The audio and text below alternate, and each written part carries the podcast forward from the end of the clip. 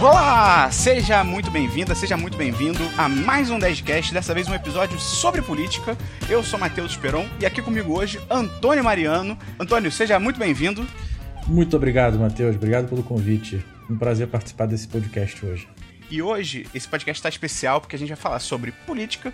O Antônio, ele trabalha com política, ele vai daqui a pouquinho se apresentar com todas as suas credenciais e deixar claro como é que ele trabalha, qual é o cargo dele, o que, é que ele está fazendo. Eu talvez não saiba exatamente qual é o cargo dele. O Antônio é um amigo meu de longa data, mas às vezes eu, eu ele muda às vezes de, de, cargo, eu não sei o que está acontecendo. Então eu também vou aprender muito nesse podcast. A gente vai falar na parte inicial sobre a carreira em si, né? De você trabalhar com política, trabalhar dentro do ambiente político. Então, o Antônio vai contar pra gente como que ele pensou em trabalhar nisso, como é que surgiu essa vontade, qual caminho que ele seguiu, como é que é o dia a dia, vai dar meio que umas dicas até para de repente alguém que queira trabalhar com isso, ou para você também que só tem curiosidade de saber como é que é o processo, né? Se você quiser ajudar, só aquele recadinho básico de que você pode ajudar a gente a divulgar o programa. Assim que terminar, você pode mandar pro seu amigo, falar: olha só que programa interessante sobre política. Porque já dizia algum filósofo, né, Antônio? Todo ato é um ato político. Não existe isso da pessoa falar que ela não, não gosta de política, não se envolve com política. Tudo é política, não é não? É, eu gosto de dizer mais que o, o pãozinho que a gente come todo dia de manhã é política. Acho que fica mais inteligível pra galera. Ah, ok, ok, bonito.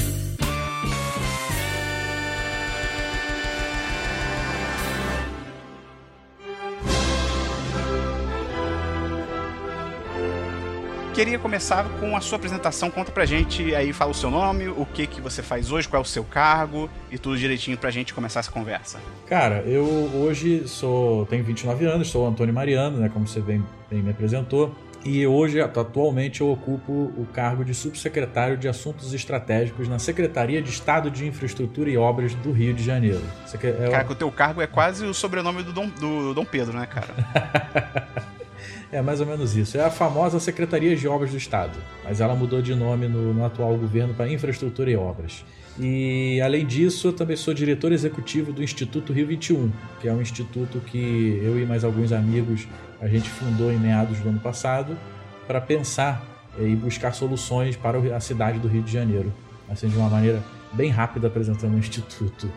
E sou formado em Ciências Sociais pela Fundação Getúlio Vargas, com ênfase em Política e Sociedade. Uh, logo depois eu fiz o mestrado em Administração Pública, também na FGV, e agora eu estou fazendo doutorado é, em Política, também na FGV. Toda a minha carreira acadêmica é na, na FGV aqui no Rio.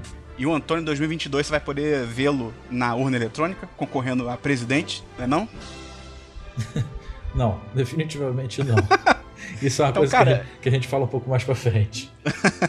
Então, eu queria começar assim, te perguntando como é que surgiu essa vontade de trabalhar com política. Porque eu acho que trabalhar com política não é o tipo de coisa que a criança, de, sei lá, de 3 anos. Não, 3 A criança fala com 3 anos de idade? Cara, eu acho que fala. Eu não sou pai ainda, mas eu acho que fala.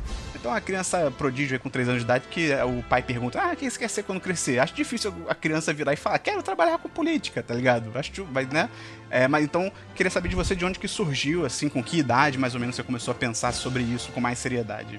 Cara, é... isso é uma coisa que vem meio de família, porque tanto meu pai quanto minha mãe trabalharam com política é... e as suas respectivas famílias também. Pelo, pelo lado do meu pai, ele foi candidato a deputado estadual uma ou duas vezes, acho que duas, há muito tempo. É, ele foi chefe das relações públicas do governador Lacerda, enfim, na Guanabara. Ele foi presidente. Aquele Lacerda? Aquele Lacerda. Caraca! E, e ele foi presidente de juventude de partido, enfim, meu tio avô foi vereador aqui no Rio. É, meu avô e esse meu tio avô foram fundadores de partido, enfim, a Priscas Eras. E por, por, parte de mãe, minha mãe foi assessora do presidente do Congresso na Venezuela, minha mãe é venezuelana. É, meu avô, ah, o pai dela, ele é médico, mas ele foi médico pessoal de um ex-presidente lá da Venezuela. Um, um avô lá, foi ministro. É, enfim, toda a família sempre teve muito envolvimento com o partido político lá, tanto lá como aqui. E uh, cresci ouvindo essas histórias, né? Sempre ouvindo uhum. a história dos tios, dos avós, dos meus pais, como eles se conheceram, né? Porque eles se conheceram, minha mãe trabalhava no Congresso, então acho que se não fosse a política eu não estava aqui. E, e aí foi isso. Eu desde cedo sempre fui muito curioso em ouvir tudo isso. Uh, pela escalada do, do, regime do Hugo Chávez na Venezuela a partir de 99, É, política na Venezuela sempre foi uma coisa muito presente nas conversas de família, então eu sempre uhum. tive essa curiosidade de entender o que estava acontecendo. E, e aí eu comecei a ler jornal, comecei a ler jornal e, e colunas e uh, acompanhava Globo News, enfim, esse tipo de coisa que para uma criança de 12, 13, 14 anos é uma coisa meio pitoresca, né? Mas eu gostava, uhum. né? Eu gostava, eu gostava de ficar em casa, gostava muito de ler, sempre gostei de ler. E aí eu parava para ler jornal e gostava de, de ler esse tipo de reportagem. No colégio, eu no ensino médio, eu fui do Grêmio, eu fui responsável pela, pela comunicação do Grêmio, era diretor de comunicação. Depois, na faculdade, eu fui do diretório do, dos estudantes, eu fui diretor acadêmico, se eu não me engano, na primeira gestão que eu entrei, e na segunda gestão eu fui, fui presidente do diretório. Uhum. E, e da metade da faculdade para frente, aí eu já não estava mais no diretório, enfim, já tinha dado a minha contribuição. E fui ser editor-chefe do, do Jornal dos Alunos, lá da FGV, e aí eu fazia muita matéria criticando a FGV, criticando diversas coisas, né? Que eu não podia entrar de bermuda, uhum. não pode até hoje, né? É, criticando o bandejão, então sempre foi uma, uma, uma visão, é, eu sempre tive essa visão de, de querer fazer alguma coisa ali pelo, pelo meu meio, né? Do meu círculo, que eu podia fazer alguma coisa para melhorar. E eu, a paralelo a isso, eu me filiei ao Democratas, ao DEM. E uhum. entrei na juventude, pouco tempo depois, me filiei. Na verdade, eu, eu fiz uma pré-filiação quando eu tirei o título de eleitor aos 16 anos. Só que essa pré-filiação não valia como a filiação de fato. E dos, dos 16 até os 19, 20 mais ou menos, foi quando eu. Acho que eu entrei na juventude com 20. Foi aí que eu me filiei de verdade, assinei a ficha e tudo. É, eu me filiei porque eu queria entender melhor como é que funcionava toda essa, essa coisa chamada política. Porque eu lia, lia, lia, lia, lia, via na TV, conversava, mas eu, enfim, queria participar para ver de fato como é que funcionava. Eu não queria trabalhar com política nesse momento, na verdade eu queria ter feito comunicação e eu tinha muito claro na minha cabeça que eu queria fazer jornalismo investigativo na área de política. Caraca, e aí você se filiou ao DEM mais pensando em entender o funcionamento de dia a dia, como é que funciona o mecanismo e tal, pensando em beneficiar a sua, na época, né, futura carreira jornalística, seria isso? Exatamente isso, exatamente. E aí até falei isso na época quando eu entrei na juventude, é, disse que, que eu não pretendia seguir carreira política nem nada, eu queria fazer era jornalismo, entender como é que funcionava para ser um jornalista melhor e tal. Uh, até mesmo por isso que eu fiz ciências sociais primeiro, porque muita gente me dizia, gente da própria comunicação, me dizia que a faculdade de comunicação ensinava como escrever, mas não o que escrever. E eu fiquei é. com isso na minha cabeça. Eu falei, ah, então eu quero aprender o que escrever. E aí eu entrei em ciências sociais para fazer, me, me, especializar em ciência política e aí depois fazer comunicação. Acabou que eu nunca que fiz que comunicação. Escolheu... Por que, que você escolheu o DEM? Assim, qual foi o motivo? Na época você ficou dividido entre outros partidos e tal, ou foi direto no DEM?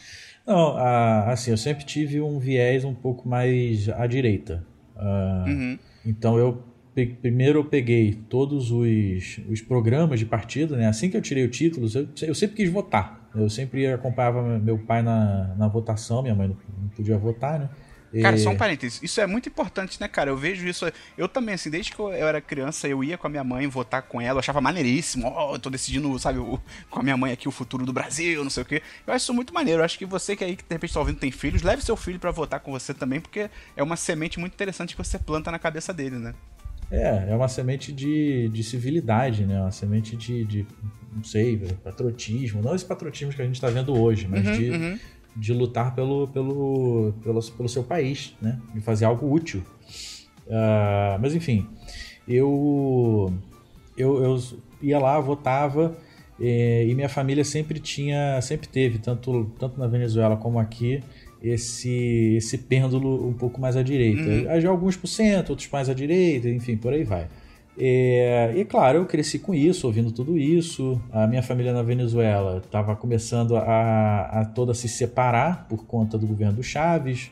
É, algum, um tio que é, que é jornalista, ele foi era ameaçado de morte porque ele era oposição. Aí, aí ele foi morar nos Estados Unidos. E, e Chaves, se dizendo de esquerda, pensava: porra, acho que é, é, é, não é isso com que eu coaduno, né? Uhum. E aí eu peguei todos os programas de, de partidos políticos do centro para a direita, é, mas além disso eu também estava começando a entender melhor o que, que, eram as ideologias políticas, aí eu lia sobre isso, comunismo, socialismo, capitalismo, anarquismo, enfim, todos esses ismos, e eu via com o que, que eu ia concordando mais, concordando menos, e o programa do, do Democratas foi o que mais me interessou, né? É, o, do, o do DEM e o do PSDB me interessaram, apesar do PSDB ser, um, ser mais social-democrata, né? ele está mais para o centro, na sua raiz ele ser mais de centro-esquerda. É, uhum. com, na verdade, o que, o que acabava importando eram as suas ações no governo. E no governo do FHC ele tinha tido uma ação muito liberal. E eu, e eu simpatizava por isso. Mas aí, no final das contas, eu, eu acabei optando pelo Democratas. Eu acho que o, o partido, eu me, me identifiquei mais com ele e corri atrás dele. Né? Também tinha uma outra coisa que na época o, o, prefeito do Rio de Janeiro era o César Maia e ele, era, ele até hoje é do DEM. Uh, e o César ele sempre fortaleceu muito na sua própria equipe trabalhar o, o trabalho com jovens. Então eu Sim. queria meio que tentar fazer parte disso, porque ele valorizava né, trabalhar com jovens. Sentiu que era um partido que você podia entrar e teria um espaço para você como jovem ter algum papel que não seria, sei lá, só, ah, busca o café, organiza a mesa. Você teria uma voz um pouco, óbvio, você não seria, né, o líder da parada, né? Mas você teria uma, uma voz um pouco mais ativa, de repente, do que em outros lugares, né? Exatamente, exatamente isso. E, e aí foi um, foi, digamos que o prego no caixão, o último prego do caixão, né? Foi, foi essa uhum, questão uhum. do César sempre apoiar os jovens e era nítido e notório que ele fazia isso aqui na, na classe política carioca. E aí eu fui, corri atrás, uh, entrei na juventude em janeiro de 2011, é, eu tinha, tinha, acabado de fazer 20 anos, e a partir daí eu segui ali dentro, no início só querendo entender como é que funcionava, participando das reuniões, uh, vendo, vendo as, as palestras que o partido fazia, que a juventude organizava, e até que chegou um ponto que eu falei, cara, isso aqui eu, é, é viciante, eu adoro, eu adoro política, eu amo política, eu, vou, eu acho que eu vou ficar nisso aqui para sempre. É, e assim foi. Né? Fiquei militando ali de janeiro de 2011 até dezembro de 2012, foram os meus dois últimos anos de faculdade. É, em, já, em Só antes da gente sair da faculdade, antes hum. da gente sair da faculdade, fazer duas perguntas. Pois não. É, você acha que para quem tá ainda, de repente, no final da escola e principalmente na faculdade, você acha que participar, né, respectiva, respectivamente, do Grêmio e do diretório, você acha que é fundamental? Você recomenda? Você acha que acabou que não fez tanta diferença e tal? O que, que você acha? Cara, eu recomendo bastante. Eu acho que, pelo menos para mim, fez bastante diferença. Uh, porque ele me deu. Sou tanto o Grêmio quanto o diretório, essas participações, eles me deram. Eh, como é que eu posso te dizer? Cancha de, de, de negociação, de oratória, enfim, eu sempre fui uma pessoa meio tímida, meio fechada, né? Isso, uhum. isso para política é uma coisa meio esquisita. Mas foi exatamente participar da, desses movimentos que me ajudou a, a me soltar mais. Então, eh, eu sempre gostei muito da área de comunicação, sempre, sempre, até hoje eu gosto. Então, por isso que no Grêmio, quando me perguntaram o que eu queria fazer, eu preferi ficar com a área de comunicação. É, ali eu conseguia a, a desenvolver muito a minha escrita, porque a gente era, a gente, nós éramos uma, uma chapa muito atuante. Então a gente escrevia muito comunicado para os alunos, muitos é, manifestos e coisas do tipo. Uhum. É, a gente organizava muito evento. Eu lembro até que acho que foi no segundo ano, 2007, se eu não me engano, que teve uma uma manifestação contra o Renan Calheiros. Naquela época era presidente do Senado. E ele tinha tido um escândalo, né? Um, um dois que ele já teve na vida. É. e, e a PUC, os alunos do DCE da PUC, estavam organizando exatamente uma manifestação contra o Renan naquela época. E eu fiquei sabendo disso no jornal, eu li, tinha lido, sei lá, não sei, um Góes da vida. E eu cheguei para minha coordenação e falei: olha, eu tô, tô querendo ir nessa manifestação, mas eu acho que seria pô, muito legal a gente levar o, os alunos, né? Porque são os alunos da PUC que estão organizando. É, vai sair de lá, era uma quarta-feira, sei lá, era um dia de semana. E acho que seria muito legal para a gente ativar ainda mais essa consciência política. Porque, era, se eu não me engano, era o escândalo que ele engravidou uma jornalista e essa jornalista tinha pensão paga do filho com, com empreiteira que ele, ele prestava favor. uma coisa, um negócio desse. Ai, ai. Uhum. Acho que era isso. E E aí a coordenação, assim, no primeiro momento olhou, pô, os alunos vão faltar aula, não sei o quê. E no final eles toparam. E, cara, foi uma galera pra, pra lá, todo mundo uniformizado. A gente pegou o metrô, fomos lá pra, pra Gávea, a gente desceu a Marquês de São Vicente, enfim, fomos até. Acho, acho que a gente desceu até Ipanema, não lembro direito. E saiu no jornal no dia seguinte, claro, né? É, uhum. Altas fotos, aí eu tava bem na frente, segurando cartaz e tudo. Na, lembro que na época eu vi o, o Tico Santa Cruz lá no, no pilotis da PUC, aí eu me aproximei, ele, ele tava começando, se eu não me engano, a, a ter mais essa consciência política né, que a gente conhece do Tico hoje em dia. Uhum. E, e, eu falei assim para ele, pô, eu sou do Grêmio lá da, da do, do, colégio tal, e, será que você não toparia lá fazer uma palestra pra gente, etc. Aí ele topou. Eu tenho o telefone do Tico Santa Cruz até hoje. Aí ele foi lá, Pois é, fez a Pô, liguei pra ele, só não sacanagem. sacanagem, sacanagem. Chamar ele pra participar do podcast. não, não, não, obrigado. Não, beleza. e, aí, e, aí, ele foi. É, foi. Não, mas maneiro, pai. Mas pra jovem, né, cara? Não, a gente lotou o auditório. O auditório do colégio era gigantesco. A gente lotou, ele foi, ficou é, um bom tempo lá. E, e, não cobrou nada por isso, né? Porque geralmente as pessoas cobram pra fazer palestra, esse tipo de coisa. E, e, na faculdade também. Na faculdade, enfim, aí os desafios são até maiores do que no, no colégio. A gente tem uhum. muito mais autonomia. E muito mais responsabilidade, né, também. É, claro, exatamente. Quanto mais poder, mais responsabilidade. Dizia o tio Ben. E adoro essa frase.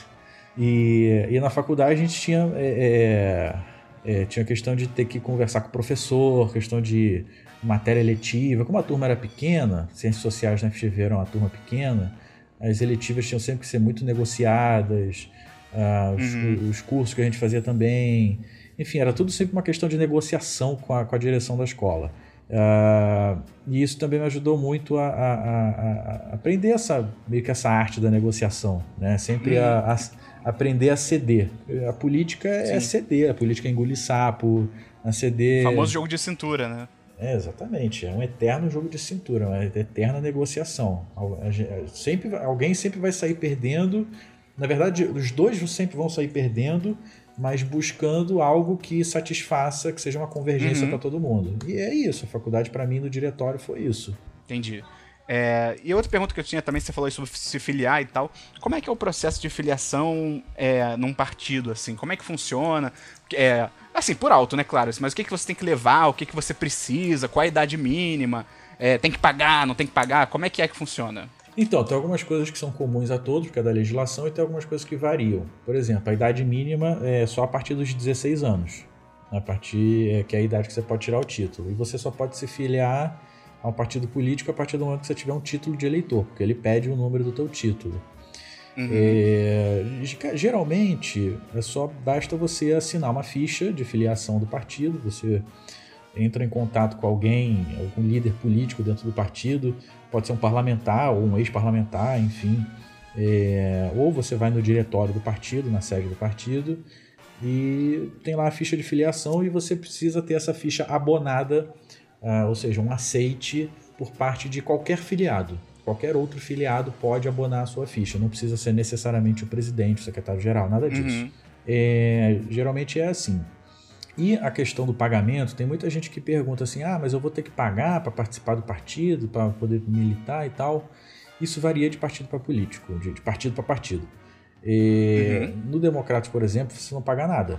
Você nunca paga nada. Você não paga nem para entrar e nem uma mensalidade. Isso não existe.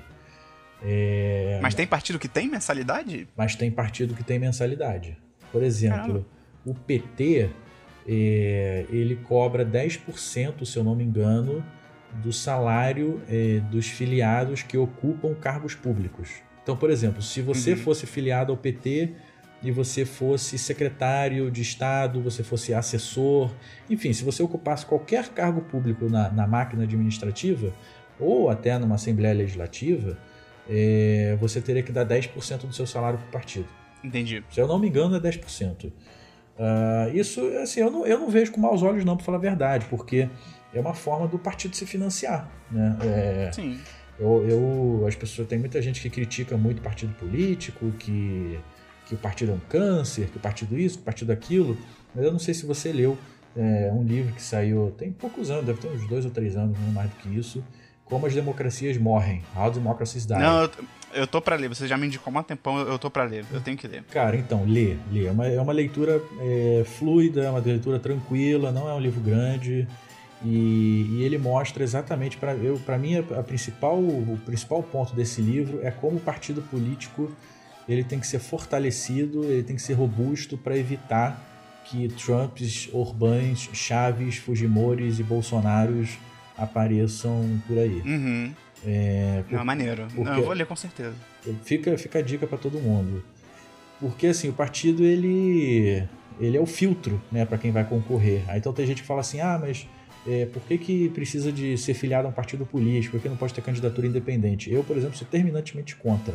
Ah, candidatura independente. É, porque eu acho que aqui no Brasil é um pouco é, é, é, mais flexível esse tipo de coisa, porque a gente tem 35 partidos. Então você ter 35 partidos e, e candidatura independente é praticamente a mesma coisa. Né? Uhum. É, você se filia a qualquer um, qualquer um vai acabar te aceitando para ser candidato e acabou.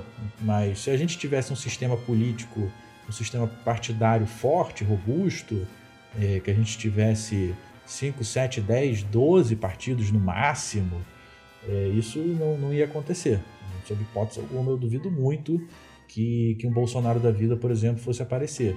Aí você me diz, ah, mas nos Estados Unidos só tem dois e o Trump apareceu. Sim, mas aí você pode ver no próprio livro é, a história da desconstrução, o histórico de desconstrução que foi feito dentro do, do Partido Republicano é, para permitir que um personagem desse aparecesse, coisas que não, jamais poderia ter acontecido. É óbvio que a política é feita de humanos e humanos são falhos, mas é por isso que a gente, a gente sempre tem um sistema de freios e contrapesos para evitar que esse tipo de coisa aconteça. E aí você falou até agora, né, na sua trajetória, basicamente como é que foi na faculdade e tal, o colégio para faculdade, e aí depois da faculdade como é que foi, como é que foi aumentando esse seu envolvimento e seu trabalho dentro do Democratas? Cara, eu esses dois últimos anos de faculdade, é, foram anos de só de militância ali na, na juventude, participando de movimentos na rua, é, enfim, participando de reuniões, é, coisas assim meio básicas, digamos. E ali, quando eu entrei, a, a juventude estava passando por uma reconstrução, porque eu entrei logo após o César Maia ter perdido a, a sua primeira campanha para o Senado, então muita gente acabou saindo do partido nessa época e, infelizmente, existe uma coisa chamada perspectiva de poder dentro da política. E quando você, é, é, você tem uma perspectiva de poder, você gera uma perspectiva de poder, que no caso era o César Maia ganhar para o Senado, uhum. você tem muito mais gente próxima a você. Se você perde, se você, se você deixa de gerar essa perspectiva de poder, as pessoas se afastam, porque elas só querem estar próximas do poder, né? É que nem qualquer filme aí de música, entendeu? Que o cara começa a ficar famoso, começa a vir gente pra perto dele, aí o cara se envolve com drogas e álcool, e aí ele tem uma queda, e aí todo mundo some. É exatamente isso, mas completamente diferente. Exatamente isso, com outras palavras que as pessoas vão entender melhor. É. mas aí o pessoal acabou se afastando dele, e foi exatamente nessa época que o pessoal estava se afastando que eu me filiei ao, ao partido.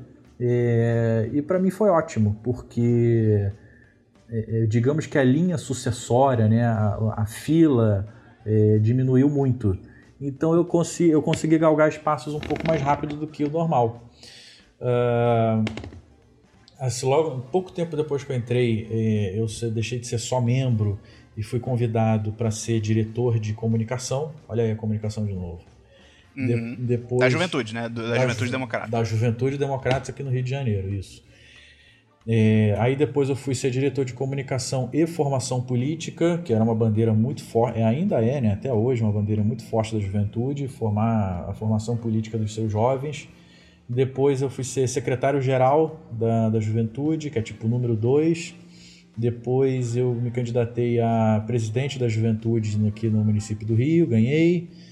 É, aí eu fiquei três anos, que era o mandato, não, não concorri à reeleição e em seguida eu me candidatei a presidente da Juventude Estadual do Rio. E aí eu ganhei, eu ganhei e eu tenho mais aí pouco menos de um ano de mandato, né? Já tem dois anos e pouquinho, foi em fevereiro. Dentro da juventude, é. E para além disso, é, eu também sou um dos vice-presidentes da, da Juventude Nacional do partido.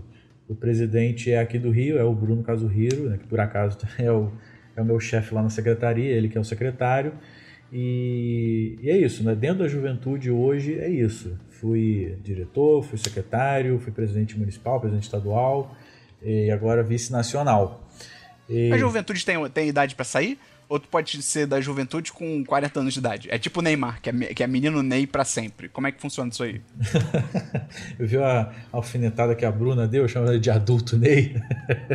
Chamando de quê? Adulto Ney. Mas é tipo isso, né? Tá, é muito ridículo chamar um cara de quase 30 anos de menino, né? É, enfim, faz parte. Uh, isso diz muito sobre a nossa sociedade. é, é, exatamente. Mas, mas não, é, cada partido tem a sua própria, a sua própria idade limite. É, segundo o Estatuto da Juventude, isso é, é lei, né, é um Estatuto Nacional da Juventude, uh, você é jovem até os 29 anos.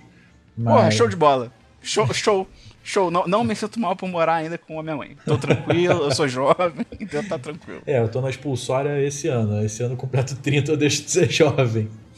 Olha, olha que tristeza. Mas, mas assim, é, não, cada partido tem a sua própria idade limite, a idade mínima são sempre 16 anos, que é quando você tira o título, mas no Democratas, por exemplo, é 35 anos. Você pode continuar na juventude até 35. É, mas, na verdade, não, não, as pessoas não costumam ficar até o final. Né? Uh, estatutariamente, na verdade, considera-se que todo filiado até 35 anos faz parte da juventude, mas não é bem assim, porque nem todo mundo participa, nem todo mundo entra, uhum, uhum. mas vai aqui no Democratas vai até 35. Tem partido que vai até 29, tem partido que vai até 30, tem partido que vai até 32, varia.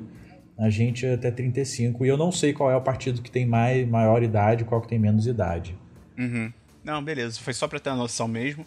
E aí, beleza, aí você contou agora a sua trajetória, né, dentro da, da, do Democratas e tal.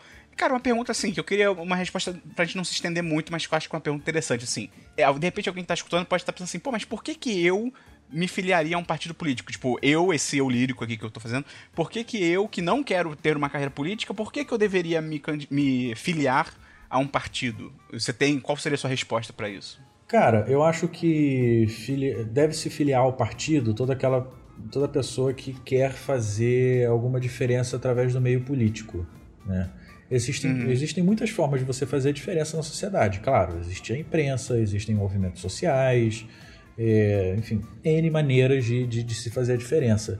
Mas eu acho, a minha opinião, é, enfim, pode ter gente que seguramente vai discordar de mim, mas eu acho que a minha opinião é que a, a maior diferença, a mais profunda, é através da política porque o, é, o ordenamento jurídico diz que quem faz lei, quem governa, quem executa é quem pode ter, quem tem mais tinta dentro da caneta, né? Digamos assim.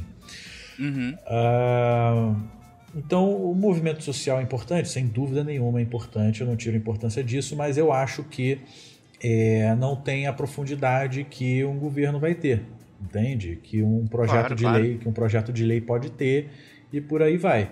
Então eu acho que eh, se filiar a um partido político é você poder minimamente procurar impactar as decisões daquele partido perante uma política pública e por aí vai. Você não necessariamente precisa se candidatar. Eu, por exemplo, não pretendo me candidatar eh, na vida. Eu vou, eu vou mudar o seu pensamento. Eu, a gente sempre conversa sobre isso. Eu vou, eu vou mudar esse pensamento aí. aí. aí. a gente vai mudar isso aí. Beleza. Tá bom. Se eu, se eu conto com o seu voto já é alguma coisa. Já fico feliz.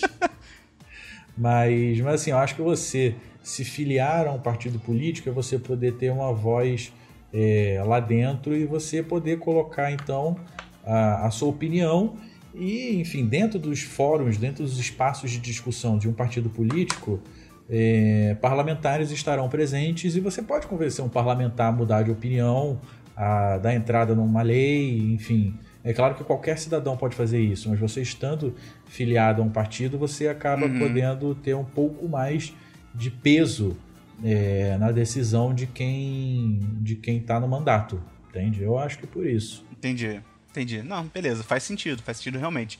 E aí, então fala pra gente aí, além né, dessa questão partidária do Democratas, tem uma outra parte da sua vida hoje, que você até já adiantou, que você está trabalhando hoje com o governo, né, dentro do governo estadual e tal. Fala pra gente um pouco mais da sua trajetória, assim, quais foram os cargos que você foi galgando e tal, até chegar onde você está hoje. Então, é, no, quando eu terminei a faculdade, isso foi em dezembro de 2012, eu imediatamente recebi um convite do deputado Rodrigo Maia para ir trabalhar com ele. Uhum. Eu tinha feito a o campanha... Rodrigo Maia, o, o, Rodrigo Maia de hoje em dia? O Rodrigo Maia de hoje em dia, exatamente. Aquele que talvez tenha me dado ingresso pro Rock in Rio e essa história é muito boa e talvez se a gente tiver tempo eu conto no final do programa? ele mesmo. tá. Bom, aí ele... Eu, eu tinha feito a campanha dele para prefeito né, em, em 2012. Ele acabou terminando em terceiro lugar. Uh, e ele Dois meses depois, em dezembro, me chama na casa só, dele. Só desculpa, só para situar, o 2012 é. foi a eleição que o, foi o primeiro mandato do Paz? Não, foi o segundo. O Paz foi reeleito. Foi o segundo, foi o é, segundo. Foi reeleito no primeiro tá. turno. O, o, Rodrigo Maia ele me chama na casa dele para fazer uma, um convite. Né? Ele tinha, tinha gostado da minha atuação dentro da campanha dele, que como juventude. Né? A juventude atuou na campanha todos os finais de semana é, na campanha dele para prefeito. Eu estava eu era um, dos que estavam à frente disso e uh, ele diz que não ficou satisfeito com o resultado do, da campanha, é, com o resultado eleitoral, com o resultado de algumas pessoas que estavam trabalhando com ele, então que ele estava fazendo uma reforma do gabinete dele. Algumas uhum. pessoas iam sair e ele queria convidar sangue novo, ele queria convidar é, alguém da juventude para poder, faz, enfim, dar um novo gás uh, no trabalho parlamentar dele. E ele me convidou. E eu fui o único da juventude que fui convidado para trabalhar com ele, né? É, Caraca. E aí eu comecei a trabalhar no mês seguinte, em janeiro de 2013. Passou o Natal, passou Ano Novo e tal, eu fui, fui nomeado em janeiro de 2013 para trabalhar com ele na Câmara dos Deputados. É, minha base não era Brasília, minha base era aqui no Rio de Janeiro. É, cada, cada deputado ele tem direito a ter um escritório de representação regional do seu mandato. Então eu ficava no uhum. escritório dele, que era aqui na Cinelândia na época, e, e trabalhava lá de segunda a sexta uh, trabalhando com comunicação. Olha a comunicação aí de novo. Caraca. É, eu fazia junto com. Ele tinha uma assessora de. Ainda tem, né? Uma assessora de imprensa que, que traçava as estratégias e tal da, da comunicação e eu entrei para trabalhar junto com ela. Eu traçava, eu dava ideias, né, diretrizes de, de para rede social, para imprensa.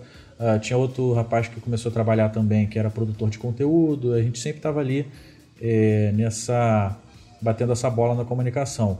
Eu ajudava a gerenciar as redes sociais dele, então eu, eu tocava Twitter, tocava Facebook, enfim, fazia o acompanhamento, as métricas né, das redes sociais dele. Uhum. Tinha que fazer um relatório semanal disso tudo. O uh, ah, que, que, que, que engajou mais, o que, que engajou menos.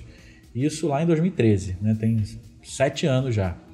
E também trabalhava na, na assessoria política dele. Né? Eu fazia pontes do mandato dele com grupos de jovens é, e outros grupos que, que, que a gente considerava, considerasse relevante, né? Eu que fazia esse, esse approach. É, e depois de um ano e meio trabalhando com ele, eu fui trabalhar com o pai dele, com o hoje vereador e ex-prefeito César Maia, na Câmara Municipal. O César estava no seu segundo ano de mandato e, e ele estava precisando de uma ajuda na, no setor legislativo dele. Quem era quem quem estava tocando essa parte era o Bruno, né, o que, que, hoje é o secretário, meu chefe, né? Bruno Casurriro. Bruno Casurriro, exatamente que você conhece. E o Bruno, Sim. o Bruno, enfim, foi, a pessoa que me abriu as portas dentro da juventude, foi a pessoa que sempre mais me apoiou dentro da juventude. E ele, nesse, nesse momento, ele estava começando a ficar assoberbado porque o César demanda muito, o César demanda muito, muito, você não faz ideia. É, e eu, ele falou com o César Maia, da, que estava precisando de um, de, um, de um auxílio, e veio o convite para ir trabalhar então no gabinete do César Maia. E, e, lá eu fiquei cinco anos e meio, seis anos, cinco anos e meio, eu acho, até de meados de 2014 até o final do ano passado. E lá no gabinete do César, eu fazia tudo que era legislativo junto com o Bruno. Leitura de diário oficial é, da Câmara, do município e do Estado, tinha que ler os três todos os dias. É, re, redação de requerimento de informação, indicação legislativa, projeto de lei, enfim, todas essas proposições legislativas eram nós dois que fazíamos.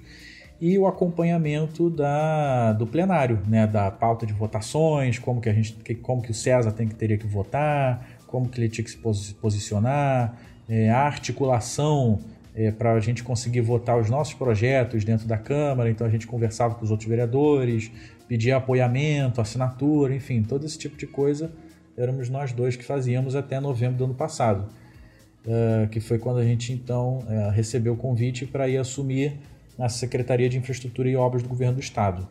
O governador Wilson Witzel uh, ofereceu essa pasta para o nosso partido, para o Democratas, e uh, em diversas reuniões que preparatórias né, para escolher quem seria o nome para ser secretário, sempre bateu-se muito na tecla, principalmente César Maia, e olha aí novamente ele apostando na juventude, é, de que o governador foi eleito com uma bandeira de renovação, uma cara nova, e por, enfim, mais ou menos nessa linha. Então é, bateu-se na tecla de que o partido tinha que indicar alguém que convergisse com isso. E o mais preparado dentro do partido então era o Bruno. Ah, o Bruno então assumiu a secretaria de, de infraestrutura em novembro do ano passado e ele me convidou para ser o seu chefe de gabinete. É, o chefe de gabinete ele tem a função, uh, como é que eu posso dizer, de coordenar o gabinete do secretário. Né? Parece que é pouca coisa, mas assim, não é. Como é, que, como é que seria isso assim num dia a dia? Assim? Como é que funciona? O, a secretaria ela é composta de, de diversas subsecretarias. Né? Essas subsecretarias são temáticas. Uh, a gente tem, por exemplo, a subsecretaria executiva, que é a que cuida de toda a burocracia, é, cuida de financeiro, licitação, contrato, RH, né? cuida do dia a dia da secretaria. É, tem a subsecretaria de projetos, tem a subsecretaria de urbanização, de habitação, de logística. São, elas vão tocando seus temas em separado. Só que chega um determinado momento que todos esses processos convergem Sim. dentro do gabinete do secretário. Porque tem ele... momento que tem que juntar tudo, né? Exatamente. E o chefe de gabinete, então, ele tem que meio que ser essa coordenação de processos dentro ali do gabinete do secretário. Então a gente tem dentro da chefia de gabinete, no organograma, né, é, a assessoria técnica, que são uma equipe de advogados que fazem todo esse acompanhamento, escrevem os despachos, enfim, todo esse tipo de coisa, um acompanhamento mais jurídico do que chega, do que sai do gabinete. Uh, tem a assessoria de comunicação, tem assessoria de relações internacionais, tem assessoria de metas, uh, tem ouvidoria. Não, ouvidoria está direto no secretário, mas enfim, a chefia de gabinete também joga junto. Enfim, são essas coisas de assessoria mais direta ao secretário. E assim, aí é todo o dia inteiro alguém falando assim, bate na sua porta e fala: Você tem cinco minutinhos? E, e assim, os cinco E aí vai juntando esses cinco minutos e vira o dia todo. É, que não são cinco minutos, né? São é. 10, 15, 20, e é sempre urgente, sempre urgente, e a gente da secretaria inteira. E é, e é isso, aí você fazer o filtro do que vai para o secretário decidir, tem coisas que eu mesmo podia decidir, claro, ele que dava essa, essa carta branca, né? Isso varia de, de secretário para secretário. E, é, tem a questão de confiança também, é, é, claro. com certeza vai variar, né? Claro, claro, exatamente. É, e aí agora em março, é, o programa Comunidade Cidade, que é inspirado no Favela Bairro do, do, do César Maia quando foi prefeito, o programa Comunidade Cidade ele vem para a Secretaria de, de, Infraestrutura. O governador decide que o, que o responsável por esse programa, que já está rolando há mais de um ano, deveria, deveríamos ser nós, sem infra que a gente estava uhum. fazendo, fazendo um bom trabalho e tal. Só que esse programa é uma subsecretaria, então nós ganhamos uma subsecretaria. É, Foi incorporada, né? Exatamente. Ela saiu de, de uma outra secretaria e veio para a gente. E o Bruno então me chama e me convida então para ser o subsecretário responsável pelo programa Comunidade Cidade, que ele hoje Pô, que tem, maneiro. É, tô aí tá em um mês e meio já nessa nessa missão. É, o Comunidade Cidade ele tem hoje como piloto a comunidade da Rocinha. A gente leva uh, o objetivo é, é, levar água e esgoto para a Rocinha, infraestrutura urbana, é, ampliação de vias para ter, ter vias é, carroça, o termo técnico é carroçável, né?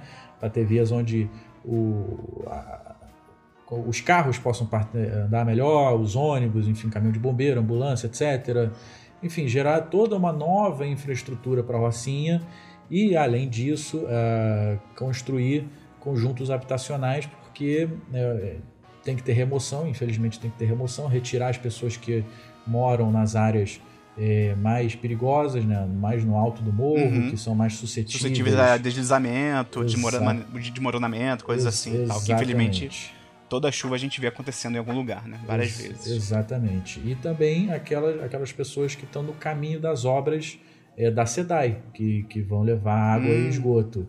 Então, esse é um investimento total é, orçado em 2 bilhões de reais, com B de bola. Meu Deus do céu. Então você está dizendo que você, você é responsável basicamente por 2 bilhões de reais. É, mais ou menos, é mais ou menos. Assim, um, um bilhão Caraca. de reais ele é de responsabilidade da SEDAI. A SEDAI já começou hum. as obras, infelizmente ela teve que parar por conta do coronavírus, Sim.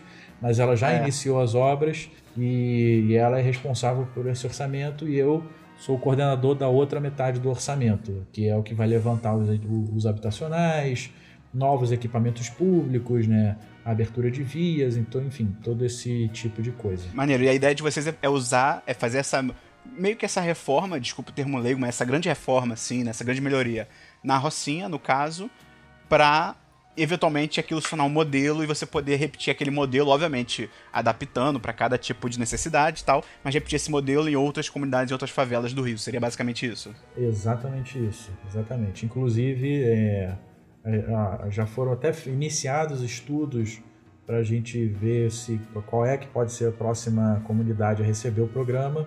Mas tudo isso, enfim, a administração pública, a máquina pública, ela tem o seu ritmo, a sua burocracia, mas a gente está se mexendo, né? E o, na Rocinha, que é o piloto, é o primeiro, já começamos e aí estamos. Pô, maneiro, cara, maneiro, muito interessante de saber. E aí é, é, acaba uma parte do podcast agora, que era aquela parte que eu falei inicial de conversar com o Antônio para saber como é que foi a trajetória, o que, que tem que fazer. A gente foi bem por alto, claro. De repente a gente pode trazer o Antônio aqui de volta para falar mais especificamente de algumas partes e tal.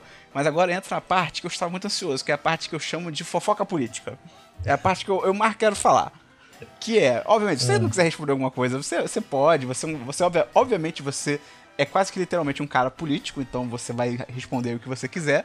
Mas eu queria abrir essa parte perguntando, Antônio, qual foi a pessoa na política brasileira que você mais gostou de conhecer? Que você achou assim a pessoa mais legal, que você mais realmente teve gosto de, pô, que bom que eu conheci esse cara ou essa mulher? Olha, eu acho que não é porque ele foi meu chefe. Então, não é querer puxar o saco, mas eu acho que a pessoa que eu mais gostei de conhecer aí nesses 10 anos que eu tenho de, de, de política foi o César Maia.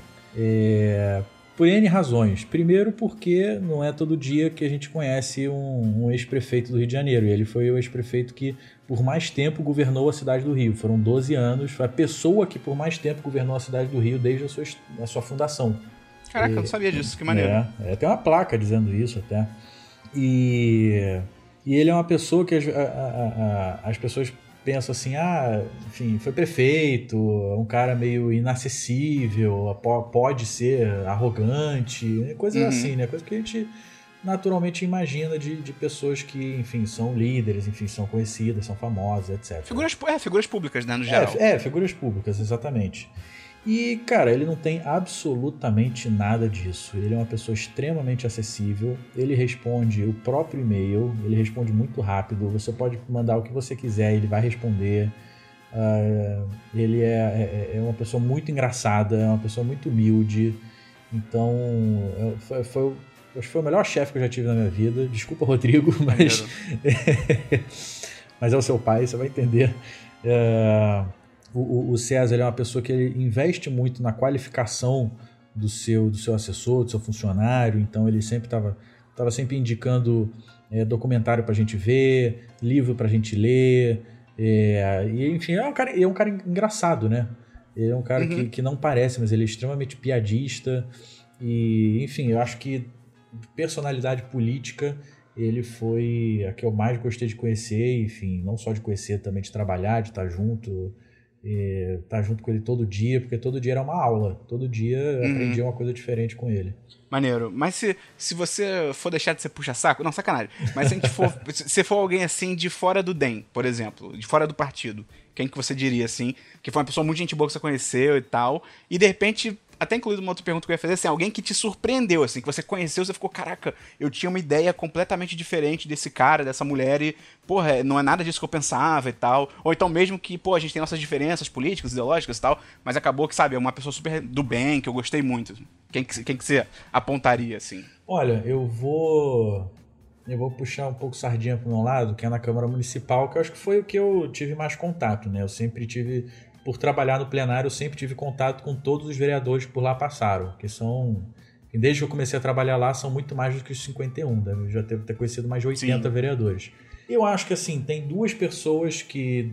dois vereadores que se destacam né, nessas perguntas que você fez. O primeiro é o vereador Rocal, é Rogério Rocal, que ele é de Campo Grande, da Zona Oeste, e, e o vereador Tarcísio Mota. São duas pessoas extrema inteligência, são duas pessoas que sabem dialogar, são duas pessoas que é, é, é, procuram a convergência, que se preocupam pelo bem maior. Então, eu até posso ter, enfim, as minhas diferenças ideológicas, principalmente com o Tarcísio, né, porque ele é do PSOL. Sim. Mas, mas assim, é, eram duas pessoas com quem eu batia muito papo lá no plenário da Câmara, que eu gostava muito de conversar, de vez em quando até sinto falta, mas, mas são duas pessoas com visão. O Rocal ele, ele é primeiro secretário da Câmara, é primeiro secretário ele é meio que um prefeito da Câmara, ele que cuida da administração, contratos, enfim, a zeladoria, enfim, uma série de coisas da Câmara Municipal. E ele estava sempre preocupado em modernizar os processos na Câmara, digitalizar, enfim, tornar as coisas transparentes. E, e o Tarcísio pela é, pela sua forma de, de a sua, sua oratória, né? Os dois são professores, né? O Tarcísio, uhum. professor de história, e o Rocal é professor de matemática, se eu não me engano. É, o Tarcísio do Pedro II e o Rocal ele é da rede pública municipal. É, enfim, sempre os dois sempre me surpreendendo por diferentes razões, mas acho que de todos são os dois que eu, que eu destacaria. O, Tarcísio, ele parece ser muito gente boa, cara. Ele parece um cara muito maneiro. Eu estou, sei lá, olha, num bar conversar com ele, tá ligado? Olha, tem, tem uma história com o Tarcísio que é o seguinte. Eu uma hum. vez, não lembro porquê, mas uma vez a gente combinou, foi ele que combinou, aliás, da gente tomar um chopp na São Salvador. Que ele morava uhum. relativamente perto, eu também na época. E eu falei, ah, vambora, vambora, ah, dia tal, dia tal, pode ser. Aí no dia ele, eu encontrei com ele na câmera, ele desmarcou. Aí depois eu falei, pô, vamos marcar depois então. E aí nunca, nunca remarcamos, né? Que é bem, bem é, carioca. Foi o famoso. É isso que eu ia falar, o famoso carioca vão marcar. É, exatamente. Aí quando eu saí da câmera, no último dia que eu tive lá em novembro, ele falou, puta, e o nosso chopp, né? Eu falei, é. Deu mole. Então, a outra pergunta que eu tenho aqui, não sei se você vai poder falar, repente, nada muito específico, mas assim, se teve alguma situação, cara, alguma situação constrangedora, alguma situação tensa que você passou, é, alguma situação estranha, que você passou, seja na Câmara, seja, de repente, alguma, alguma reunião, alguma coisa assim que aconteceu que você possa falar? Não, acho que assim, nunca. Não, mentira, tem, tem, lembrei agora. claro que tem, claro que tem. Não, eu acho que. Sabe uma coisa que. Uma, uma é, tem duas situações que eu, que eu considero curiosas. Uma, uma eu acho que serve mais de fofoca, a outra é mais só uma anedota. E a fofoca, eu tava, trabalhava com o Rodrigo ainda, e naquela época de manifestações de junho de 2013, o, ah, lembro, lembro é. bem. Grande erro, grande erro. o, o, o, escritório dele ficava bem de frente da, na, na Praça de Cinelândia ali, bem em frente à Câmara, ao Teatro uhum. Municipal e tal. E um, um, dia, uma dessas manifestações, eu acabei ficando até mais tarde lá no, no, no gabinete. Sabe por quê? Para ver como é que ia ser, eu não lembro, mas eu fiquei, acabei ficando até mais tarde. E aí ficamos eu, um amigo, que ele chegou depois, e do nada me aparece uma jornalista que se ela ouvir esse podcast um dia, ela vai saber quem é. Uma jornalista é famosa hoje em dia. Que ela, e, ela vai saber que é com ela. É, é. E ela, ela só toca, assim, do nada, a campainha. Isso era, sei lá, sete, ah. meia, sete e meia da noite. E eu falei, caraca, mano, como assim? Peraí, como deixaram alguém entrar? Tipo, o pau pegando fogo lá na, é, na, na, frente da praça, PM soltando gás, bomba, eu com tudo. E alguém toca minha campainha, que isso? Aí eu, pô, sozinho com meu amigo no gabinete, né, do deputado, eu, falei, eu olhei assim, era uma, uma, uma jovem jornalista. Aí eu abri e falei, pô, não? Ah, não, eu sou jornalista falando de tal, do, do veículo tal. Eu conversei com, com o deputado Rodrigo Maia e ele disse que eu podia ficar aqui no gabinete dele porque lá embaixo tá pegando fogo, não sei o quê. Aí, nada, só. Ah, acho, que esse ah. foi, acho que esse foi o momento mais tenso é, que eu tive, que tipo, eu meio que no meio do, do circo pegando fogo e eu tendo que ficar responsável pelo gabinete de um deputado, eu com 22 anos. É, ah, sim. E aí surge uma estranha. Aí eu confirmei com o Rodrigo, né? Fulano de fato falou com você e tal. Ele, não, não, falou, não sei o quê. Eu falei, ah, não, tá, então tá bom. Aí deixei ela entrar. Mas tu deixou ela entrar, tu deixou ela entrar antes de confirmar? Não, não, primeiro eu confirmei, né? Caraca. E, cara, e, é, e aí ela ficou cobrindo lá e ela fazia mandava material pro jornal de lá e eu, e eu, tipo, caraca, eu estou vivenciando a história, que coisa de jovens, né? Ah, maneiro. É, sim, sim, não, maneiro, maneiro. E, e, a, e a outra anedota foi, tem pouco tempo, foi no, acho que foi no ano retrasado, que na aprovação do orçamento da prefeitura, a gente saiu da Câmara, era quase duas da manhã, cara. Foi um inferno aquele dia. O, o, o Crivella mandou um monte de pro, projeto de lei de em cima da hora, aí a oposição fez obstrução, e, cara, a gente ficou até duas da manhã na Câmara Municipal votando, aí choveu dentro da, do plenário. a gente comia pizza. Literalmente? Choveu, choveu lá dentro? Choveu lá dentro, porque choveu muito, mas muito, muito, muito, muito. e foi, foi histórico esse dia. Caraca. Aí eu, eu, você pode falar que, que, que não quer responder essa pergunta, mas assim, e teve alguém que te surpreendeu assim negativamente? Que você conheceu? Depois, de repente, você pode falar por alto, sem citar o nome, ou pode citar o nome mesmo, seria maravilhoso se você citasse o nome. Mas teve alguém assim que você achava que a pessoa era de um jeito e você ficou, conheceu e acabou que, porra, não era nada daquilo, a pessoa de repente foi grossa contigo, alguma coisa assim? Olha, infelizmente sim. Tem, conheço, uhum. conheço uma pessoa, uma pessoa de mandato, até hoje essa pessoa tem, tem um mandato parlamentar, uhum. E, que me surpreendeu muito negativamente, que no início eu tinha uma excelentíssima impressão sobre ela, e no final de, de um tempo ela acabou desvirtuando o seu caminho, se perdeu no caminho da escuridão. É... E, enfim, tá aí hoje no seu mandato, né? Acho que não sei por que, que ela se perdeu. Na Câmara? Na Câmara ainda? Olha, pode ser Câmara Municipal, pode ser Câmara dos Deputados, pode ser Câmara é Estadual. É um homem ou uma mulher? É, é um parlamentar. tá bom. Não, tá bom. Isso, isso, acontece em qualquer meio, né? Sempre vai ter a pessoa que vai se, se decepcionar e tal. É... Eu queria perguntar para você, cara, pra gente caminhar pro encerramento, assim. É, eu queria te perguntar, não sei, não sei se é uma pergunta idiota, mas eu queria saber, na sua opinião, assim, qual que você acha que é o cargo mais importante do Brasil, tanto no legislativo quanto no executivo? Tipo, um exemplo bem maluco que eu pensei no banho e não deve sentido nenhum. Tipo, a, digamos que a gente controla a Matrix, que é essa simulação aqui do, do mundo real, e aí você tem um candidato na sua mão que é um cara, um candidato, assim, para já entrar no cargo, que é muito bom, um cara íntegro, um cara honesto, um cara incorruptível e tal, e você pudesse colocar esse cara em uma posição qualquer do legislativo ou do executivo, em qual posição que você colocaria essa pessoa? Cara, eu acho que cada cargo tem a sua importância dentro. Não, para de ser político. Escolhe, escolhe não, um. Não, não, não. Não é questão de ser político. Eu acho que cada cargo tem a sua importância pelo, pelo simples fato que a gente tem uma separação dos poderes. Cada um tem, tem o seu papel dentro da, da administração. Então, eu, eu não vou falar do judiciário porque é, no município, por exemplo, não tem o poder judiciário. Eu vou focar no, no executivo e no legislativo. E cada um é, é, é fiscaliza o outro, o judiciário também fiscaliza, mas enfim, não é o caso. E eles estão se fiscalizando, o legislativo, enfim, é, é, o principal papel dele é fiscalizar o executivo, mas o principal outro papel dele também primordial é o de é, aprovar o orçamento do que vai ser gasto, é, do que vai ser arrecadado, é aprovar o ordenamento jurídico e o outro é de executar. Então eu acho que é, depende um pouco da visão que você tenha. Eu, particularmente, eu, sou, eu defendo, por exemplo, o parlamentarismo. Então eu acho que eu vou acabar dando um pouco mais de importância para o poder legislativo do que para o executivo. Apesar de que no Brasil o chefe do poder executivo ele tem uma importância muito maior, ele tem uma, uma caneta é, com muita tinta, né? Como é se costuma dizer no meio da política. Então, assim, eu, idealmente, para mim, é, eu acho que um, um, parlamentar ele tem muita força no meu mundo ideal. Ele tem o poder de fiscalizar, de apontar os erros, de, de, de ser líder, de, enfim, apontar a, a criar movimentos e por aí vai. Só que aqui na prática, é, ser o chefe do Poder Executivo, você acaba conseguindo fazer muito mais.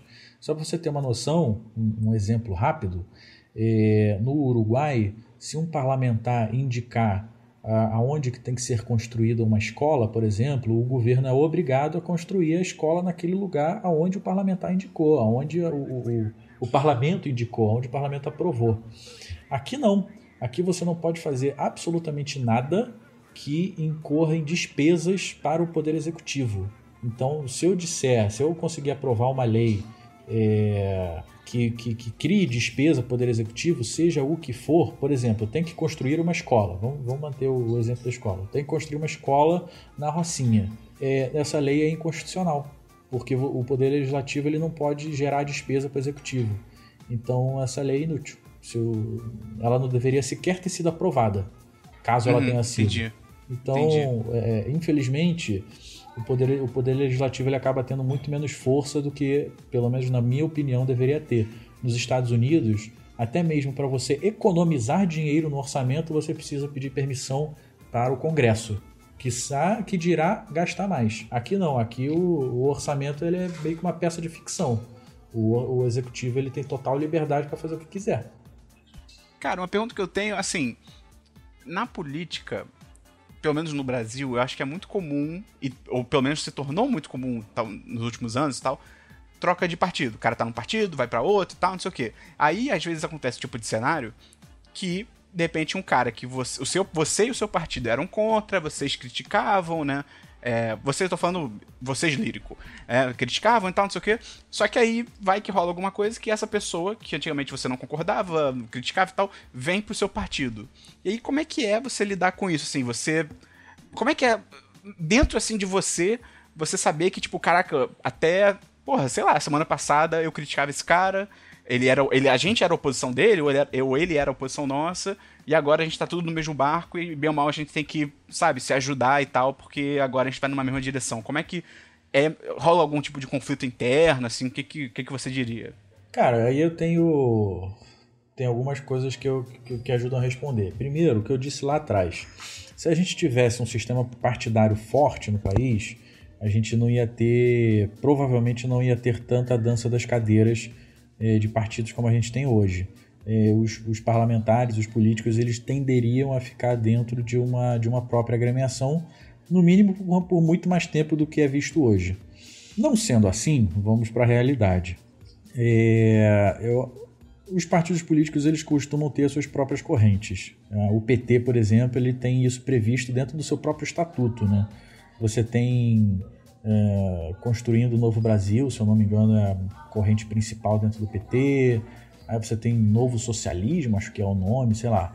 Enfim, você tem ali umas 6, 7, 8 correntes dentro do PT eh, e elas têm sua, suas brigas internas, né? Suas brigas não, enfim, às vezes sim, né? Mas não é, é, de querer acabar um com o outro. É, são brigas saudáveis, enfim, pontos de vista diferentes. Briga por espaço, né? É, briga por espaço, por protagonismo, né? Exatamente, exatamente. Uh, então, os partidos têm suas correntes, sendo elas formalizadas ou não. Né? Dentro dos democratas, por exemplo, tem, a gente tem correntes. Isso é normal, isso é uma coisa muito normal. Então, é, não, não necessariamente o cara vai estar no nosso partido, mas a gente vai concordar com ele. Até porque isso é uma coisa que eu costumo dizer muito para a galera na juventude. É que eles falam assim: ah, mas eu não concordo com tal coisa que o partido fez. Eu falo, amigo, é, se você quiser concordar com 100% das coisas, você faz o o, o PJ, partido. o partido é. do Joãozinho, sabe? Então, uhum. é, sempre é, vão ter coisas que a gente não concorda. Eu sou, eu sou um dos vice-presidentes nacionais da juventude, tem coisas que eu não concordo, que é, não, é normal, acho que é, faz parte do jogo político e do jogo democrático. É, mas eu acho que é, é, isso, você não saber lidar com essas diferenças. E tem outra coisa também. dentro da política, você invariavelmente vai acabar uh, tendo que um dia na vida é, é, é, tendo que trabalhar junto com uma pessoa que você já foi oposição antes. E eu acho que os tempos uhum. que a uhum. gente vive hoje são prova, é uma prova cabal é. disso, né? Tipo, Total. hoje, hoje eu vi um tweet do Alexandre Frota defendendo que o é. próximo presidente da Câmara uhum. tem que ser o Molon. Cara, isso. Esse mundo tá muito louco. Tá tudo muito doido. O Brasil não é para principiantes. Mas, mas assim, é você. Entender que faz parte, né? É, entender que faz parte e você nunca levar essa briga pro fígado. Essa é uma briga de ideias. Só isso. Entendi. Entendi. Não, faz sentido. Aí, cara, que bom que você tocou nesse ponto aí do Brasil tá uma loucura. Que é pra gente aí realmente ir caminhando agora pra reta final de verdade. Queria, cara, te perguntar sobre esse cenário, essa crise política, né? Porque eu vi uns tweets muito bons falando que o Brasil tava numa crise econômica, e aí ele entrou numa crise de saúde, e aí ele entrou numa crise política, e agora a gente tem três crises ao mesmo tempo, né? Então tá uma loucura total. É, esse programa, a partir de agora, ele vai ficar muito datado, porque a gente vai entrar em alguns assuntos mais específicos. Então, a gente tá gravando num domingo, dia 26 de abril. Né, só para referência, o Sérgio Moro pediu demissão do governo Bolsonaro na sexta, né? Se eu não me engano. Sexta Isso. passada agora. E então eu queria te perguntar, cara, o que, que você tá achando dessa crise? Se você acha que tem é, uma possibilidade real ou não do Bolsonaro cair, seja caindo dele renunciar, seja caindo por impeachment, ou então se você acha que tem chance dele radicalizar e ele tentar dar um golpe a lá Fujimori, falar que né, forças ocultas, não sei o quê. O que, que você acha dessas situações? Cara, olha, eu acho que, que além de, de das crises é, é, política, econômica e de saúde, como você bem perguntou hoje, antes de tudo tem uma quarta, que é uma crise moral que o Brasil vive. É, a gente perdeu uhum. essa questão de falar ah, moral e bons costumes, valores, isso é uma coisa meio é, taxada para um, um, certo nicho da sociedade, mas eu acho que de fato nós perdemos é, a moral e, e os, os, bons valores. E aí eu não digo bons valores do jeito que essa parcela uhum. da sociedade defende, mas eu digo os valores de justiça, os valores de democracia, digo esses valores né, da, do diálogo. Acho que a gente perdeu é, esses não, valores. Não é não é bons valores, tipo, ah, do homem cristão, líder de é, família, né? Essa, essa babaquice, né? É, isso é muito relativo, né? Eu acho que é, esse bom valor vai ser bom valor para um, mas não vai ser para o outro. E é o que eu falei, é. isso faz parte da democracia.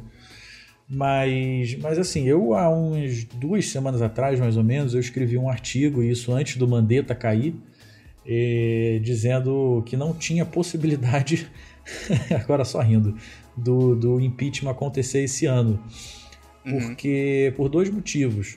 Primeiro, porque a gente está no meio de uma crise, é, de, como você bem pontuou, uma pandemia é, do coronavírus, e o Congresso Nacional ele estava inteiramente, estava não, está inteiramente voltado para aprovar medidas que auxiliem o país a passar por isso o mais rápido possível, sejam medidas é, sanitárias ou medidas econômicas. É, então ele não ia perder tempo, não ia com, dividir esforços criando uma nova crise política, né? Que naquela época seria uma nova crise política. Aquela Até época, porque né? o processo de impeachment é um processo longo, né? Não é um negócio que.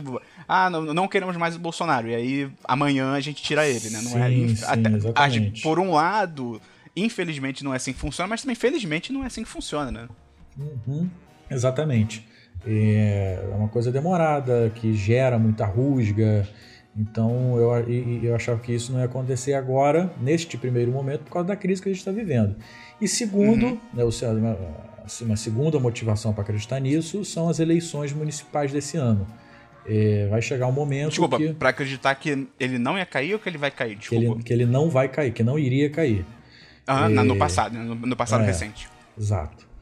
É, são as eleições municipais. Porque vai chegar um certo ponto nesse ano que o Congresso ele vai voltar suas atenções para a eleição de prefeito e vereador. É, os senadores e deputados eles vão querer apoiar os seus, os seus pares nos municípios, ou alguns próprios vão ser candidatos, e, e não vai ter a, a espaço para se discutir um possível uhum. impeachment no meio disso tudo. Só um então, parênteses no que você falou, é, essa questão das, das, eleições e tal. Você acha que tem alguma brecha para não ter eleição esse ano, se a, a pandemia piorar muito? Digamos que, Deus me livre, né, bate na madeira e tal, mas, mas meio que a gente tá caminhando para isso, porque políticas públicas estão uma merda, mas enfim, mas tomara que não. Mas digamos que a gente chega, sei lá, num patamar de Itália, de Espanha e tal, crise total. Você acha que tem chance de não ter eleições esse ano?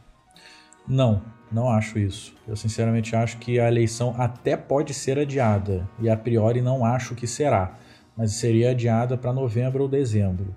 Mas, mas eu não acho que, que haverá uma uma, uma prorrogação dos mandatos vigentes uhum. agora, porque É, isso seria necessário uma brutal é, engenharia jurídica, aprovação de novos, de um novo ordenamento. Uhum. É, e além disso, o eleitor votou para quatro anos de mandato. Ele não votou para quatro não, anos e meio, para cinco anos. Né? Então é, é não, uma, eu...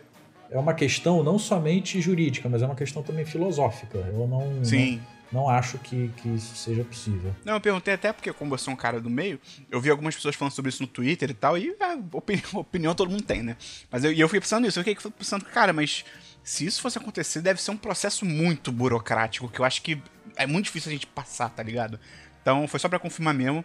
Mas enfim, então, até algumas semanas atrás, né, antes do, assim que o Mandetta caiu, você achava que não tinha possibilidade por causa dessa questão das eleições, por causa da, da questão da crise sanitária que a gente está vivendo, crise de saúde, mas aí você acha então que isso mudou? É, eu acho que a partir do momento que o, o Moro ele apresenta, ele faz denúncias, né, é, sobre possíveis crimes de responsabilidade do presidente Bolsonaro, uh, o cenário muda um pouco.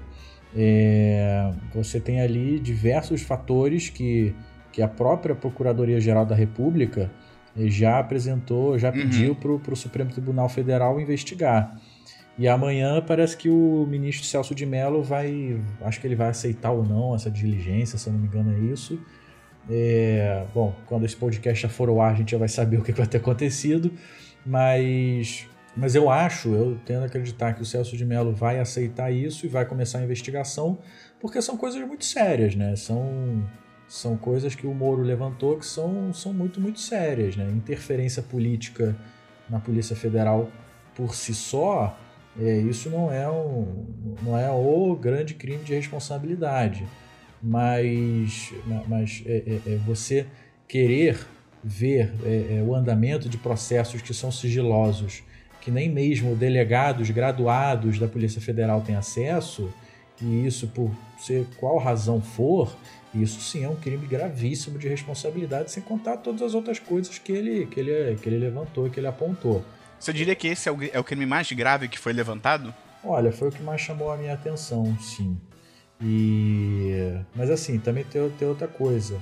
É, um processo de impeachment, ele não é o STF que dá início. Quem dá início a um processo de impeachment é o presidente da Câmara dos Deputados, segundo a Constituição.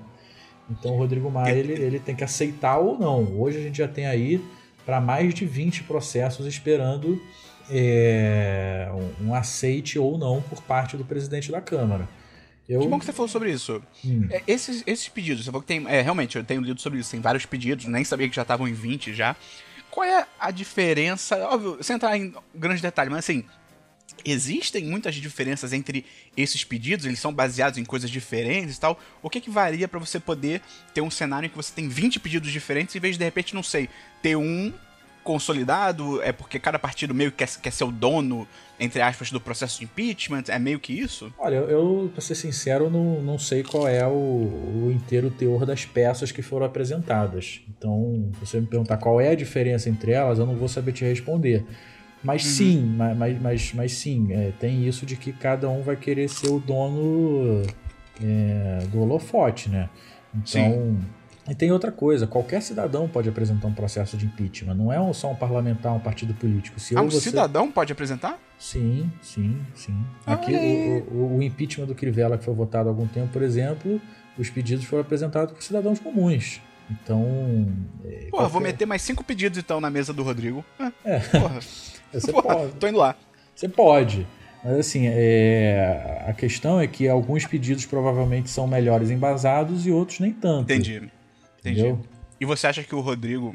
Você acha que tem chance dele aceitar algum deles? O que, que você acha que ele está esperando para de repente dar início a esse processo? É, agora, há poucos dias, o ministro, se eu não me engano, foi o Celso de Mello. Uh, ele ele pediu para que o Rodrigo Maia se, decla é, é, é se, hum, se posicionasse, deu prazo de 10 dias para o Rodrigo Maia se posicionar uh, sobre um dos pedidos de impeachment que estão esperando.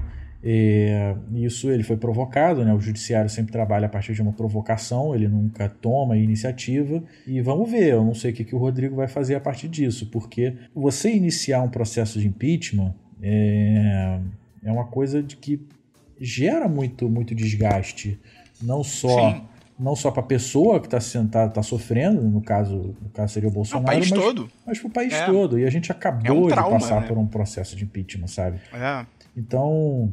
Mas é... pede pra ele olhar com cuidado. Liguei pra ele e falei assim, pô, Rodrigo, olha, olha, com, olha com carinho, cara. Olha com carinho, entendeu? Mas você acha é. então que tem possibilidade do, do o Bolsonaro não terminar o mandato de 2020? Olha, eu acho que a partir do, dos novos, do novo cenário, eu acho que vai acabar tendo possibilidade de, de um aceite sim. Mas é isso, é uma possibilidade. Na verdade, depois que eu escrevi aquele artigo dizendo que é, não tinha condições de rolar um impeachment esse ano e acontecer tudo isso que aconteceu na sexta-feira, eu acho que que uma análise. Vai escrever uma parte 2. É, eu acho que uma análise sensata e racional sobre o cenário político no Brasil não dura mais do que três dias, né? Três dias seguidos, que são ah, nem sim, úteis. Sim. Ah, e pra gente fechar, então, cara, essa conversa foi muito legal. Gostei muito de saber a parte da trajetória, a parte da escola, da faculdade, como é que foi iniciar o trabalho e tal. Espero que o pessoal que ouviu tenha gostado também, mesmo quem não vai trabalhar, quem não pensa em trabalhar com política, tenha achado interessante, eu com certeza achei. Foi muito legal receber o Antônio aqui, principalmente que o Antônio é um cara, como ele bem pontuou lá no começo, de centro-direita, e o 1010 no geral, nós somos mais de centro-esquerda. Eu acho isso é muito importante para o debate, sabe? Por mais que a gente brinque, até nos nossos programas mais jocosos, assim por dizer, mas que a gente brinque que, ah, sabe, de discordâncias políticas e tal, no final do dia a gente tem que conversar, sabe? Você só, só, não conversa com um nazista. Com um nazista é soco na cara mesmo, mas com todo o resto é conversa, é no diálogo. Então, muito importante também frisar que tudo que o Antônio falou, até como ele muito, muito bem pontuou várias vezes, é a opinião dele, é a visão dele sobre os fatos e tal. Se você discorda, beleza.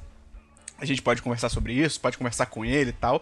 Então, é, queria agradecer a sua participação, Antônio, e fechar com uma pergunta muito importante que é: Rodrigo Maia, candidato a presidente em 2022? Sim ou não? Justifique sua pergunta, sua resposta. Não.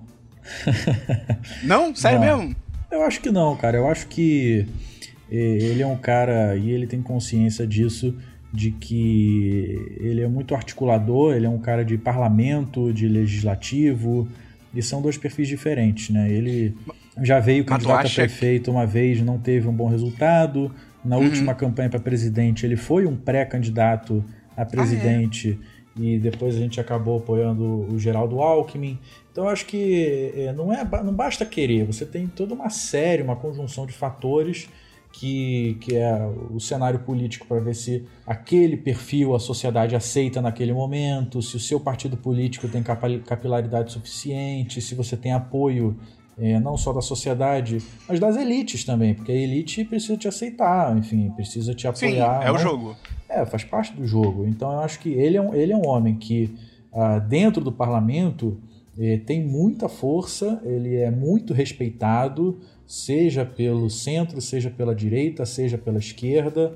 Eh, se hoje ele é presidente da Câmara, eleito e reeleito, grande parte disso se deve ao, ao apoio dos partidos de esquerda. Então eu acho que, é, é, na minha humilde opinião, e na opinião de quem já trabalhou com ele, né, que inclusive mantenho contato com ele até hoje, eu acho que é, o melhor para ele e para o país seria continuar dentro do parlamento. Mas, mas é, também se ele. É quem decide isso é ele, né? É, quem decide isso é ele, mas eu também acho que se ele por acaso fosse um vice-presidente da República, com uma atuação. Entendi destacada de, de conversa com o parlamento também seria, seria ótimo. Verdade. Entende? É interessante. Entendi. Eu vou perguntar outra coisa. Calma aí. Tu falou do Rodrigo Maia. Ah, tá. E pra, né, Rodrigo Maia esse ano, é o último ano dele como, como presidente lá da Câmara e tal. É, você, o DEM e o próprio Rodrigo, né? Vocês já têm algum candidato que vocês pensam em apoiar, algum nome e tal? Eu, tô, eu quero que o 1010 dê o furo, cara, você não tá entendendo. O presidente que da, da Câmara dos Deputados? É, pô, alguém que vocês vão apoiar? Não, não, não. não isso não é, é uma muito conversa. Cedo. Não, não é uma conversa corrente agora. A eleição vai ser só é, no início do próximo ano. Até lá ainda tem que passar a crise, tem que passar a eleição, tem que passar férias. Enfim. Entendi. Então a gente vai marcar tem, um outro podcast para você trazer informação em primeira mão. Tá bom. Tem, tem um ditado que, que eu gosto muito de usar que um ano na política equivale a um século. Então. Porra, falta, falta... ainda mais no Brasil. É, porra, um, um, ano, uma semana no Brasil é. equivale a um ano. Então. Sim, é bem isso. Cara, queria então te agradecer pela participação aqui no programa. Foi muito maneiro. Acho que é, é um tipo de conteúdo que a gente quer fazer mais, uns conteúdos assim um pouco mais sérios e tal. Ainda com com leveza e bom humor, mas acho que é muito interessante. Você que está ouvindo, você que é nosso ouvinte, diz aí se você gosta, se você acha interessante, quem mais que a gente pode trazer. Quem sabe a gente não traz o Rodrigo Maia um dia? Não sei, ia ser maneiro. E aí eu posso contar a história do Rock Rio, aí é legal. Mas não sei, aí eu vou ver se o Antônio consegue mexer esses pauzinhos aí pra gente.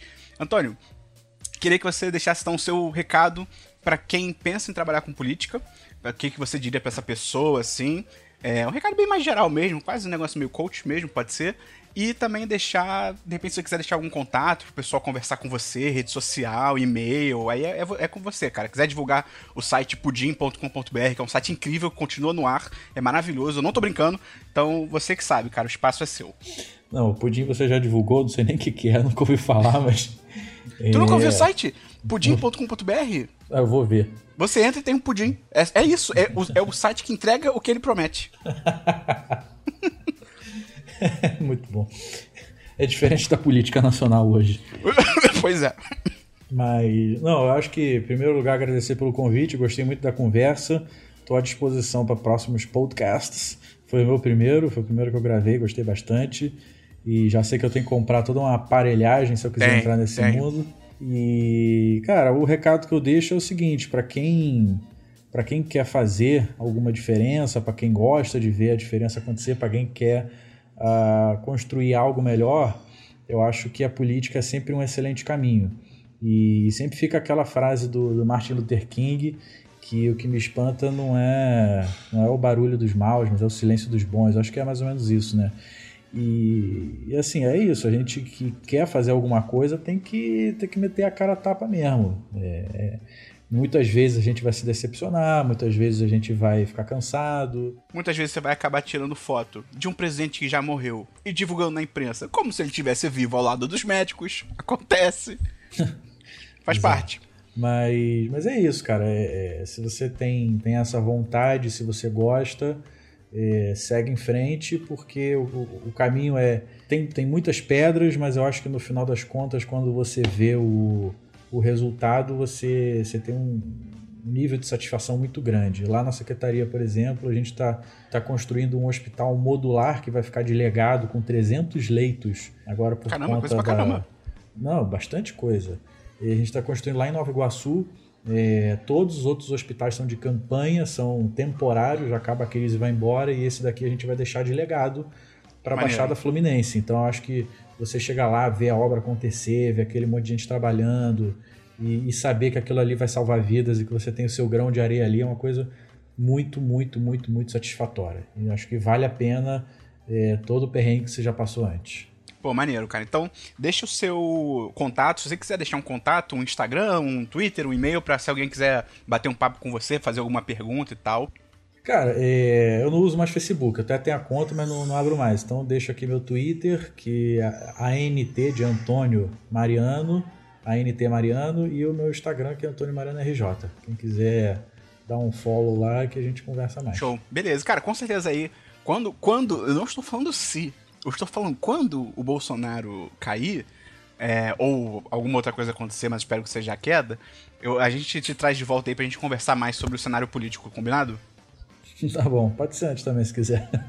Beleza, então, gente, esse foi o nosso podcast. Se você gostou, ajuda a gente a divulgar ele por aí, manda pros seus amigos, tá? Um podcast diferente que a gente produziu aqui sobre política, sobre a trajetória política e com algumas fofoquinhas também desse meio e com uma análise do nosso cenário maluco. Se você gostar muito mesmo do conteúdo, você pode entrar lá no apoia.se barra 1010 ou no picpay.me barra 1010 para ajudar a gente financeiramente. A partir de 3 reais por mês você vira patrão ou patroa do 1010, super incrível. Tem o chat dos patrões a partir de 10 reais pra gente conversar todo dia. Enfim, é isso. Então, até o próximo 10cast, até o próximo podcast. Um abraço, valeu! Valeu, galera. Um abraço.